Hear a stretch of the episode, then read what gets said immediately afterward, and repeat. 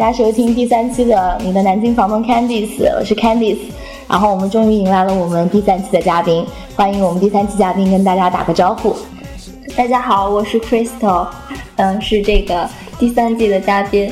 呃，Crystal 是北京人对吧？哦，对，著名的北京朝阳区朝阳群众，对朝阳群众。然后 Crystal 的话是在南京待两天，然后跟我们跟我吧有一个算共通的地方，就是都喜欢嗯韩国的欧巴，就是都喜欢组合嘛，都是 SM 旗下的艺人。呃，你喜欢的是？我喜欢 Super Junior。然后我喜欢的是 EXO，然后我们这个反正晚上的时候也会聊到关于一些就是韩饭圈的一些事情，虽然我们俩都不是圈内人，对吧？对，我们没有那么的狂热，对，然后也不混什么什么，就是圈子什么站子啊什么之类，完全都不混这个圈，很还算是比较，就至少我们俩自认为我们俩是比较正常的韩范。就是喜欢，只不过就碰巧喜欢的人是韩国的偶像的团体而已，对吧？对。然后为什么会喜欢 Super Junior？为什么？就是因为我高中的时候，然后我姐姐喜欢嘛，然后就每天带着我看他们的各种的节目啊、视频呐，然后慢慢自己喜欢，然后我姐姐就退出这个这个圈子了，然后就反正你接力了，对吧？哦，我反正是因为就是。就是因为张艺兴去录那个《极限挑战》，觉得张艺兴挺可爱的。他们说张艺兴是 XO 嘛，然后我一我印象当中一直觉得 XO 就是脑残团体啊，我原来就是路人啊，完全就是不明真相的路人啊。然后觉得张艺兴明明很可爱，为什么那 XO 应该是一个什么样的团体？为什么被大家骂脑残呢？就是自自己去看看了之后，就结果入了这个大坑，然后现在就拔不出来，然后还去看了他们去年在南京的演唱会。然后今天我们就来聊一聊在追星过程中遇到的这些奇葩的事情，先从这个演唱会开始说起。然后你是看过三次演唱会，然后演唱会上面就是你有说买到假票的这个事情吧？对，买到过假票。就当时是因为就是抢票肯定是抢不上了嘛，然后就想着又想去看，当时是还是在就是很有名的网站上搜的那种。就是联系了一个人，然后而且那个人就是一个姑娘，然后看起来很善良。然后他一说，他说这个本来是我自己买的票，然后要去看的，然后就很容易相信。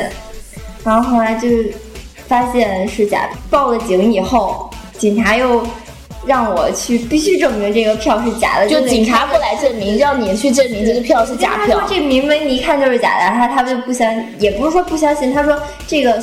是假的，但你也得证明一下它是假的，就跟现在那种开各种证明一样，就特别的麻烦。然后当时当时是在五棵松嘛，然后五棵松周边呢又没有一个警察，就那天特别奇怪。以以往的话，周边都是充满了警察，但那天周边一个警察都没有。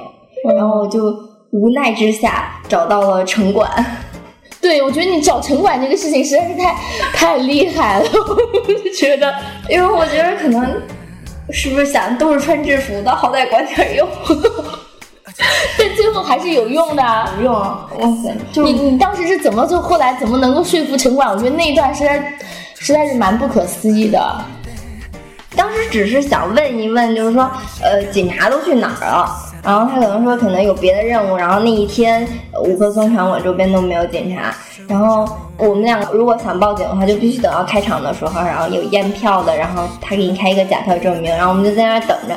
然后没事的时候就无意中问了一下那个城管大哥有没有票。我本来想着有什么没收的黄牛票什么的，然后他就说他说我没有票啊，但是有那种工作证。嗯，一般他像他们这种职位不都可以？有工作证可以进可以去看一看什么的，就开始说啊，就开始聊啊，一直聊一直聊，就说我们有多惨，买买到假票什么什么的。我就说那能不能帮帮我们，然后就再找两张票，我们再花钱买呢。嗯，然后后来就他说我好，我帮你问一问。他留了我一个电话，但但是他没有让我留他的电话。嗯，然后我后来我想，觉得他其实还挺不靠谱的。嗯，然后等到开场以后，我们开完假票证明，然后又从那边出来的时候，又偶遇了。然后偶遇以后，他当时跟我说的是，他说哦五点钟还是六点钟，他说给你打电话，然后你一直没打，然后我见到他以后就开始哭诉，我就说我刚刚被骗完，怎么能又骗我？嗯嗯嗯，然后后来就是还有另外一个人，然后又跟他们说了说，然后还挺好的，他们就直接把我们带进去了。就是最后还是一个比较好的一个结局，而且是特别好，就是我们开始是给我们带到了看台，而且还是幺二八零的看台啊。结果你们在在那儿待了一会儿，然后看内场好像人就是还有空的位置，然后他又把我们带到了内场。哇，你们这个就很值啊！嗯，虽然被骗了，但是。真的也看到了，对我蛮佩服的，就是你怎么能够把别人说动，然后带着你们这样去？你们是一共几个女生？两个，两个女生。啊，天哪，这个真的是运气很好哎。对，因为内场的像这种证，如果是卖黄牛啊或什么，他也一样卖原价出来，很黑的，而且都不知道给你带到什么位置上去。然后我们两个就是在那边特别嗨，哇，这个真的太爽爽翻了。然后后来那个。假票那个人有有在追究他们吗？没有，因为他那个好像也挺麻烦的。就虽然开了假票证明以后，然后还要网络查网络警察，嗯嗯，反正好像挺麻烦的。最后就是你们不要再说了。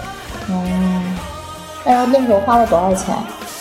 他当时说要卖我们一千块钱一张，然后还留了个心眼儿，然后给他两张，给了他一千五，本来说接下来的那个。剩下的钱给他打支付宝，后来找他要支付宝的时候就各种拖延我们，然后我们就开始怀疑了，找的那个认识的黄牛帮忙看了一下票，然后人家说是假的。那后来的话，你们买票的话都在哪儿买了？就就上过一次当了之后的话，后来你们都在哪儿买了？能在网上抢到票就正规的渠道。其实有的黄牛也是挺好的，就是挺有职业操守的，不是骗子，他是单纯的是个黄牛而已，就是要有熟悉的黄牛。嗯，我们当时我们也在微博上面找票嘛，微博一发，然后到处找票，说自己买的票，然后没时对对对对对，然后呢，你先加微信，然后汇个定金过来什么之类的。像这种的话，就是当时我们也是留了心眼，然后觉得我们就在现场，就我们当时就在那个奥体门口。那我们就当面交易啊，他就死活不肯啊。那这种情况多半就是假的，就是骗人的。所以这两种的话，就是买就是蛮容易买到假票。反正最最好的方法就是，真的就是一开始的时候就去抢票，抢太难了。对，就是很难，有些场次真的很难。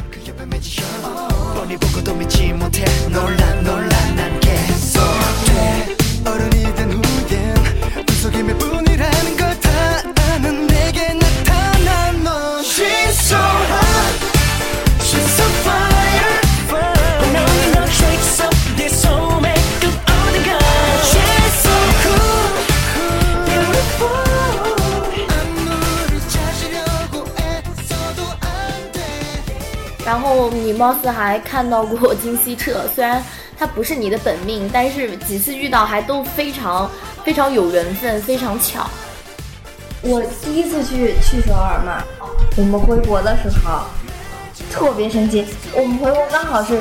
金澈退伍以后第一个海外行程，嗯，然后是他是去，你该不会搭了同班飞机吧？不是不是，他是去新加坡，但是当时我们查了就知道他去新加坡，但是不知道是走哪个航班。然后当时差不多的就是四点多那个航班，然后我们是韩国时间就六点多的航班嘛，就想着肯定遇不上了呀，也不能提前换登机牌，然后就觉得肯定遇不上了，然后我们就正常的走，然后正常的走。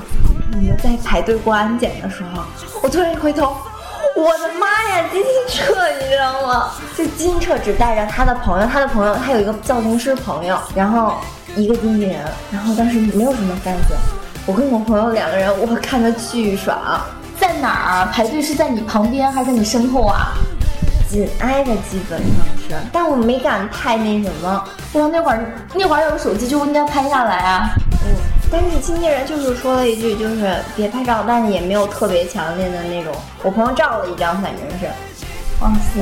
然后特别逗的是，当时我的朋友他带着箱子呢，然后箱子里面可能也是东西就卡在安检那儿了，然后我就先过去了，然后赶上金澈朋友他的那个是护照呀还是什么？就是好久可能有一段时间没出国了，不知道护照是出了什么问题。然后他的朋友也卡在那儿了，嗯，然后我就一直站在那儿看着金车，因为金车就在那儿等着他朋友，我就一直在那盯着他，嗯，就是好爽哦！就是你没有想到吗？真的没有想到，就是你居然让你遇上了，嗯，而且就是同一个时间关键，哦，这个好好棒哦！金车好像就都是那种无意间的。然后就追的特别好，当时是他到北京拍戏嘛，他在那个就国贸那边，就北京国贸那边有一个社区里面，然后拍戏，拍戏，然后门口堆了好多人，然后我们说，哎，不想挤了，就随便在那个社区里面逛，因为就还是挺挺文艺的一个小小社区里面，然后我们就随便逛，就看到一个就是类似于地下室的东西，然后说咱们下来看看去吧，然后我们就下去了。他走走走走走上去以后，是他拍戏的那个咖啡厅的后门儿。我去，就这种地方给你们这样无意中发现了，无意真的是无意中发现，因为太多人了，就不想在那儿挤了，就随便想溜溜。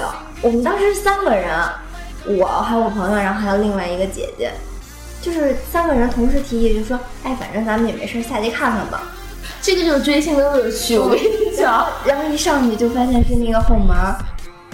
他肯定不能走正门吧？我们就一直在那守着，然后就离开的时候就走到那个后门。他当时肯定没想到，因为他看到我们三个在底下等的时候，就是很惊讶哈。对，然后你明显感觉震惊了他就那种感觉，怎么这儿能有人？就那种感觉，嗯。然后我们就是，但是我们都是那种挺淡定的，我们就跟了他，就是一直把他送到车上，一路。就是奇遇了，但是你真的想正儿八经的去看他的时候，反而不行啊。对我就是当时是第二次去韩国的时候，就知道他有一个节目，我觉得他特别好。他跟 fans，他是在那个 JTBC 的那个舌战，好像是当时录的那个节目，每星期一下午就那个点儿录。我们哦，前一天晚上去的正东京，然后回来以后。嗯，我们是四个人，四个就是宿舍四个人一起去的，只有我跟另外一个姑娘喜欢。我们两个专门去，觉都没睡，就专门去 GTBC 等他。然后到了那以后，就等了半天，怎么没反应？后来一刷微博，大哥自己，大哥自己发了一个推特，说今天我们休息不录节目了。我靠，当时就崩溃了。然后后来我说那完了，那谁也看不了了，因为我们。去了十天，第一个星期一没去，第二个星期一他是休息，然后第三个星期就是就他决定退出那个节目，然后在那个 JTBC 的那个电视台门口跟所有的 fans 去合了个影。我去，我们什么都没赶上。更悲催的是，然后我们回去吃炸鸡吧，然后另外两个姑娘等着我们嘛，都已经订好了。然后我刚出我们就住的那个地方的地铁口，然后我在国内朋友说。你还不赶紧去李贺在家？李贺现在在店里边呢。我去，又是这种擦肩而过是吗？我都崩溃了。嗯，我说那怎么办？人家都订好了，就不去了。我怕到时候我，而且他家那个地方也特别，也也不方便过去，就稍微偏一点。我就怕过去以后他再走了。唉，就为了不是我的本命，放弃了我本命。本来当时也说了，我同学说，要不然咱们去李贺在家。我说，哎，看金星车吧，先。好像是金星车肯定能看见，结果也没看见，就没看金星车，还错过了自己的大本命。哎呦，太搞了！但我觉得，其实追星就是，这，哎，有的时候是就是这种乐趣，真的是这种乐趣。然后是你有看过银赫？嗯，银赫还好没有特别近，但是我不是喜欢贺海 CP 嘛。哦，对对对。但是东海是有很近距离的看到过。嗯，就跟我们说的那次就是看的那个那个经历。哦，那个就是，嗯，那是一次就是 fan meeting 嘛，然后当时就还上高二的时候，然后又不敢特别晚回家的。然后我朋友就说一起去看彩排，嗯，然后当时是找了一个黄牛把我们带进去的，带进去以后刚开始没多久，就刚刚开始彩排，然后就就有人就问我们是怎么进来的，嗯，然后怎么进来，我们就说就是一个人把我们带进，他说是谁，然后就让让我们把那个人叫过来，就把我们带出了那个演就是彩排的那个地方，然后那个时候。我们还我们朋友还在跟那个人在争执，然后在打电话的时候，然后我就突然看从远处走过来一个人，然后我就说，哎，我仔细看好像是李东海，然后我就拍我朋友说李东海，李东海，然后我朋友说什么李东海？我说我说是东海，然后他抬头看，哦，然后真的是东海，就从那边就很近距离，我们中间只隔了大概有五米的距离吧。然后他就从进进了那个休息室，然后紧接着史源也过来了，然后史源就是当时就叫了一句史源，我同学，然后就说史源，然后呢他就把帽子摘下来，然后理了理头发，然后跟我们说你好，人家就是那个感觉一下子觉着哇塞，就是明明感觉就是电视上看到的这个人，但是真人中见到了之后的话，就是很亲切嘛，没有什么距离感。就很多人会问啊，就为什么一定会喜欢韩国的偶像嘛，对吧？然后很多人都不理解，就认为好脑残。然后我以前也认为挺脑残的，等当自己喜欢上的时候，就是还是发现这些韩国的这些小帅哥们还是很有吸引人的地方。我是觉得这个 EXO 就是为什么感觉就很年轻，然后他们的口号就是 We Are One 嘛。觉得哦，十二个人就有这种一体的感觉很好，然后其实传达的印象或者说这种能量都还是蛮积极、很正面的能量，就没有那种很负面的东西。我不知道 Super Junior 是不是有这种感觉，反正我是就是我是最开始先喜欢的那个银赫嘛，然后我那会儿看节目的时候，就那个时候他是从三级以后的那个形象，然后才有一个质的飞跃，然后我是觉得就是性格特别好，对，特别善良，对对对，嗯，好像韩国的。演艺圈就是很珍惜粉丝，嗯，他们对粉丝就是无论从态度啊各个方面都很好，也就是会比我们以前印象当中的可能港台啊或者说大陆的明星啊要亲民很多，对，就反正觉着咱们这边就大陆啊，甭管是哪港台，就是明星就是明星，但是好像对于就是喜欢上。呃，韩国的那些什么欧巴呀、欧尼呀，然后你就觉得就是好像是你身边的人。对对对对对，然后就会觉得这个人离你特别近。对，然后的话，他不会给你那种很高的、很大的那种距离感。你说他们有多帅，其实没有到那么那么帅。你说他们舞跳的有多好，有比他们跳的更好的。然后你说歌唱的又怎么样，一定还有比他们唱的更好的人。但是你就是还是会很喜欢他们。就是感觉就是在我们的普通人当中，还有这么可爱的一些人，就是一群很可爱的男生，你知道吗？我从来没有承认过 Super Junior 有什么特别好听的歌，因为很多路人就会说，到底有什么好，有什么可以拿得出手的东西吗？其实我真的想跟他们讲，我没有很在乎他们有真的拿得出手的东西，我就是觉得他们就那样子，就就是可爱啦。然后的话，就是给人感觉整个不会给你带来负面的那种情绪，就大部分情况不会给你带来负面的情绪，就至少给你传递的感觉是快乐的。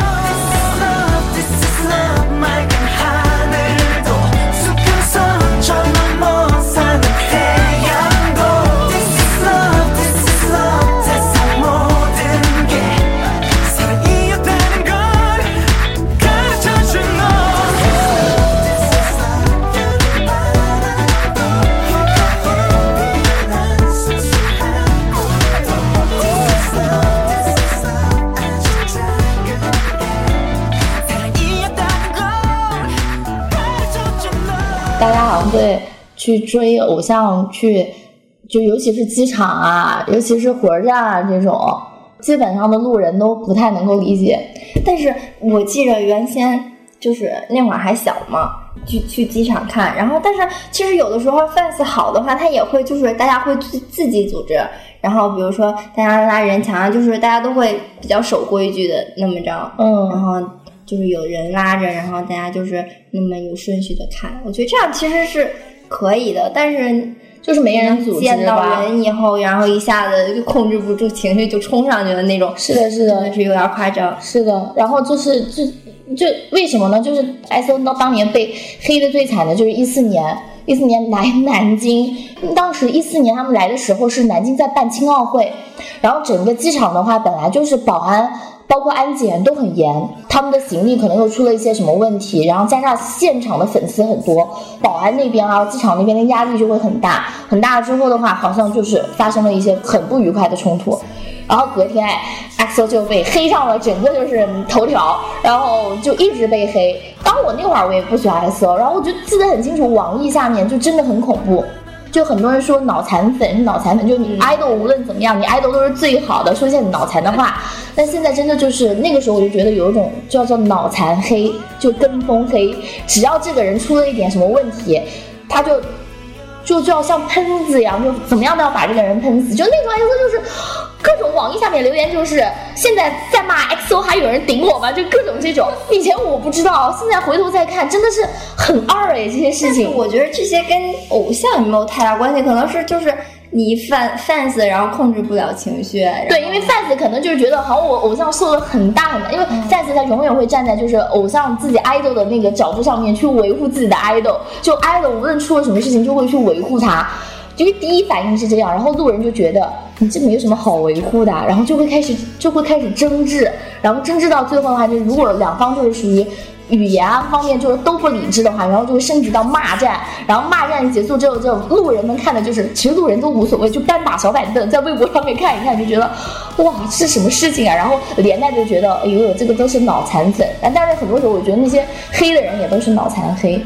我们觉得我们是比较理智的那一种，我觉得很理智了，就是从来不会上去去跟别人骂或之类的。我有的时候，我最早就有一次发了一个那个微博嘛，然后。就下面就有人说，请你删博好不好？然后就各种啊，就是我觉得我也没有怎么样，只是言论自由而已啊。然后就大家，我觉得是大家把 idol 这个事情，就是就不能现在不能叫偶像哎，对吧？然后就把这个事情上升到很高的一个高度，其实没必要啊，对吧？就是你 idol 也是人呐，对，就是我觉得喜欢就喜欢，不喜欢就不喜欢，没必要。对，而且就是我觉得就是。每一个这种偶像团体，你说他们才多大年纪？而且说到底就是艺人，又不是上升到艺术家要德艺双馨的那一种。就是每个人都会有自己的缺点呐，但是自己就是自己的粉丝都愿意包容这些缺点，然后把这些缺点都当做可爱的点。但路人可能就觉得不行，但是也没有碍到你家什么事情，我每次都是这么觉得。然后有的时候也觉得路人怎么说也不会妨碍到我，怎么会喜欢他？就是这是两回事情。然后就大家都能够理智一点，就会就会好很多嘛。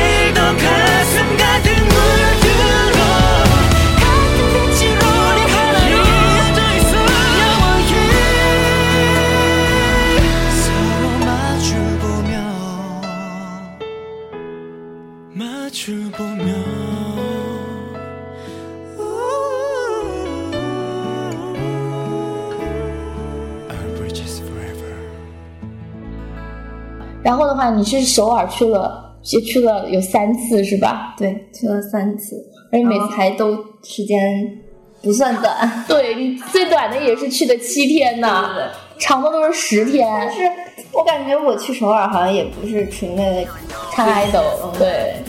然后你是，就是我听你讲，就是你韩国首尔。最厉害的地方是购物的这个经验，实在是太厉害了。因为我自己本身有一些朋友是做领队的，每次看朋友圈发，他们进了那个，比如说乐天的免税店，都说你们要的东西都断货，那货架上都都有的都空了那种的。但好像你就是属于那种都能。买这方面你还是很有经验的，跟大家分享一下。就是基本上前两第一次去的时候，然后还不太清楚。第一次的时候就是纯是，比如到那个民诺乐天，然后去买东西。然后第二次就发现有，就是 A P P 了嘛，可以提前订货，然后在机场取。但是那个时候也没有买太多，就反正现在的乐天 A P P 啊，还有新罗都有都有中文版的了嘛，然后就也很方便。基本上你要定了行程以后，航班定了以后，提前一个月，乐天应该是提前一个月就可以买东西，然后可以在上面领一些代金券啊、积分啊什么的，就很值。对对对，因为本身你在官网上买东西的话，它就是打折的。嗯。然后你再用一下那个代金券的话，就会超便宜。是的，你不说我都觉得不可思议啊！怎么会这么低？原来是可以这样子去来做的，对，但是要提前特别早到机场。最一开始的时候，好像是提前两个小时，然后之后又提前三个小时，反正我上一次去的时候，提前四个小时就让我们换登机牌了，就提前四个小时换登机牌，然后进去才能领东西。对我们那个时间也都很赶，就是一一点儿都没有，就是说闲着的时间。到了那以后就开始各种领东西，然后你们是买了多少东西？提前四个小时进去领啊！我们一个人带了一个登机箱，你知道吗？就是二十寸的那种。因为它，比如说你在那个官网上订，它会给你包的很严实，裹好多层塑料布的那种。嗯，然后你还得拆。对，开始我不敢拆，因为大家都知道，就是说机场的那些东西，它给你做做好包包装，然后封了，就是就不要拆了嘛。但是当时看到，哇塞，那个就是乐天专门有一个给国航开辟的一个领货的。就是地点嘛，然后就是大家都在那儿拆，而且乐天还给你提供垃圾袋儿，就是让你把你拆的那些塑料泡沫啊什么什么的都扔到那里面，然后就有的人夸张到就那个面膜都已经拆成一片一片的那种，那我心想那我也拆吧，要不然我根本上不了飞机，就我都带都带不了啊，所以每次我看那个朋友圈，就是他们做代购的也好，还是领队的也好，回来。我都好佩服啊！那么多东西，他们怎么拎回来的？换了我连箱子都塞不下，你给我三个箱子我都塞不下。但都是好好本事，真是好本事。对我当时是，我是拿了一个登机箱，然后还背了一个双肩背，但双肩背没放太多东西。我们到那儿以后，空姐是又又把我们的行李托运了。只要从首尔回来的，没有不大包小包的吧？是的，是的，是的。飞机上可能感觉空间不够，然后又觉得箱子比较大，然后还有又把我们的那个东西给帮我们托运了。但是他不错，他会帮你们来去托运这些事情。嗯，是。然后的话就是还有就是在首尔问路，就是因为你们也是问了本地人嘛。其实你你你韩语就是也就一般，对吧？对，很一般，就是很一般，很一般，就是会打招呼，是吧？对对。其实你在首尔，我觉着首尔人对大家都蛮热情的，嗯，因为你基本上你问的话，可能会不知道这个地方，但是你一问的话，都会拿手机帮你查，哦，特别特别好。反正我在首尔遇到过，就是到了那儿问啊，然后他还会在手机帮你查，然后有一个人我记得特别清楚。我们当时是去南山，然后那个人就是找不到那个通，就是那个路口了，然后他帮我们还拿了一个本儿拿一个笔，然后帮我们画了。嗯嗯，还挺好的。就是出国就很不方便，虽然现在有 Google Map 啊这些东西，但是。其实有的时候免免不了，就是你还是找不到那个，就他都写在韩文的。对对对对对，就是韩文还不像你去日本啊，日本其实日本至少不会迷路，但是韩国你真的就没有办法，你不认识就是不认识，而且韩国街道就没有什么，就基本上分不清方向，很乱的那种。嗯，但是韩国还是蛮友好的，就至少不会比如说像其他的一些地方。对，然后吃的话有什么给大家推荐的？就是我觉得，反正我这一次去，特别的做了一下吃的攻略，嗯，然后基本上去的都是韩国人去的地方，对对对。我平时微博上就关注了特别多的那种韩国美食什么的，然后就是就是做韩国攻略呀，然后。可能有有在韩国工，就是韩国住的人呐什么的，他们会发一些分享一些这些东西，然后平时就都记下来。有没有吃的就是说，比如说在北京啊那种，因为北京有很多韩式的烤肉啊，或者说韩式的餐馆，但是在北京好像吃不到那种风味的那种的。我记得特别印象深刻，就是我们当时去了一个，就但是。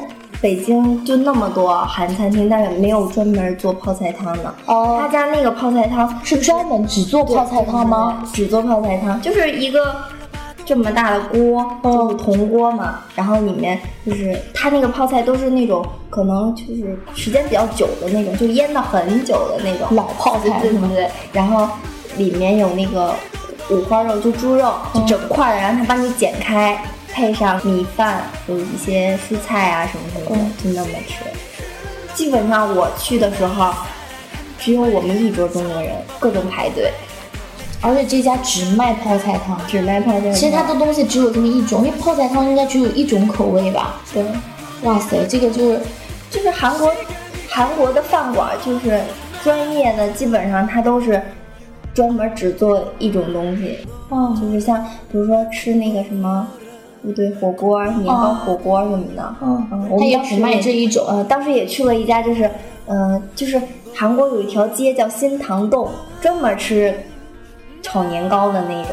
嗯然后去了一家店，马福林老奶奶的，嗯然后他家也是就各种排队，然后他只做年糕，炒年糕。对对，只做那一种。韩国人去的特别多。就是买衣服这个事情，你们有买过吗？买衣服，买衣服，我觉得因为咱们不会韩语，然哦，后街边小店的话，反正我是不太，我也不会很高还价哎。我也不会还价。但是我觉着女孩来讲的话，就是林荫道那边，林荫道那边还都不错，小店也特别多，而且就是在韩国很多。就是网店，我们不是就韩国好多什么品牌，什么南宁奈呀、Cherry Coco 啊，就是在林荫道那边都有实体店，价格也都是一样的。然后还有韩国的那种小饰品，嗯，那个都很贵。对，反正我的经验啊，就是真的，你特别喜欢的话，你可以买一个。但是韩国的那些手链儿啊、项链儿啊，带回来以后，基本上戴个一两个星期就都掉了，掉色，掉没了。是就是其实质量也不是很好。它可能就是专门的韩国的有一种材质的，哦嗯，都会掉色的。然后去了韩国的话，还有什么经验可以？就你去了三次嘛，还有什么可以跟大家分享的？我觉得如果去时间长的话，反正我还挺推荐去那个正东京去看个日出的。正东京看日出，对，因为我们当时是住的，就是那个地方有中国的工作人员嘛，然后帮我们订的票，然后是大概晚上十点多、十一点多的时候开开车，然后大概三呃四点多、三四点钟的时候到，然后大概等一个小时就可以看日出，还挺漂亮，就在海边。嗯，在韩国火车就是这样，没有人检票，然后你就直接拿着你就是甭管是网络票还是纸质票，不像咱们这种有一个什么专门的什么票，你就随便拿一张纸打印出来，那就是你的火车票，然后没有人检票，你就直接进去。哇塞，我们当时可能中国人就是咱们提前都会，比如提前一个小时，提前两个小时去去火车站，什么安检什么，我们当时还到的早，到早以后，整个火车站台没有人在等车。我我我当时上去以后，以为我们我们就走弄错了是吗？以为我们是包车了，你知道吗？我也想，我当时想，呃，是不是可能是晚上了，然后没有什么人。当快开车的时候，噼里啪啦全都坐满了。哦，好好特别啊！是不是韩国人也不怎么坐火车？这个我不知道了就。也坐，但是反正就是他们那边没有人检查那样的，挺，自觉的。真好。然后的话就是说到住嘛，你们好像住的就是也是，就也不知道是什么酒店的，对吧？嗯都住的其实是当地人开的那种，类似于像酒店公寓的那种。对对，我觉得这样相对来说更方便，然后有中国的工作人员，尤其是订闸机特别的方便。哦，对，那你们每次就是你怎么找到这些地方的呢？当时是因为我之前在微博上关注过很多，就是中国人，就是在当地开的就是中国的女生嫁到那边，然后就是做一些工作，可能开一些民宿啊什么的。然后，但是搜到这家是他有一，就是我订的那家是有一个，呃，类就自己的小网站，嗯，哦规模还算挺大的。然后是网站是中文的，对，而且它不是就是咱们传统意义上那种民宿，可能几几几屋人，然后要共用一个卧室，有共共用一个浴室的那嗯种感觉。嗯嗯嗯，但是它这个就是酒店式公寓，都是独立的，我觉得挺好的，对对，于女生来说还挺方便的。而且位置也很好，是吧？对，出门就是地铁，而且我们那个住的地方，嗯，就是机场线过去，嗯你走一站地吧，或者是你倒一趟地铁，特别方便。然后现在机场大巴涨钱了好多，哦，直接坐机场快线、地铁什么的就好了。嗯，是，我觉得挺好的。啊，因为因为喜欢韩国明星，可以去韩国这么多次。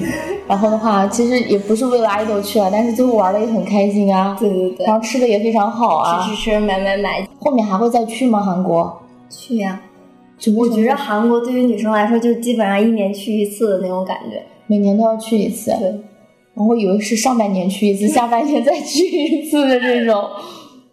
啊，我们韩国就安利到这么多。然后的话就是不要再对韩范有脑残粉的印象了，不要对韩国组合都有一种就是好像就是都很脑残的这种这种感觉。就没凡凡是存在都会有它的道理嘛，就是大家就是反正对于韩国的那种娱乐业发展的那么那么发达，就是他们要能出道的话，肯定经过层层筛选。对，我也不想给他们去，就是安利路人什么，他们有怎么样好，反正就是我喜欢我的，然后你骂你的，你爱骂评判，我不想跟你对骂，就这样子。谢谢大家收听本期的你的南京房东 Candies，然后我们谢谢 Crystal，谢谢大家。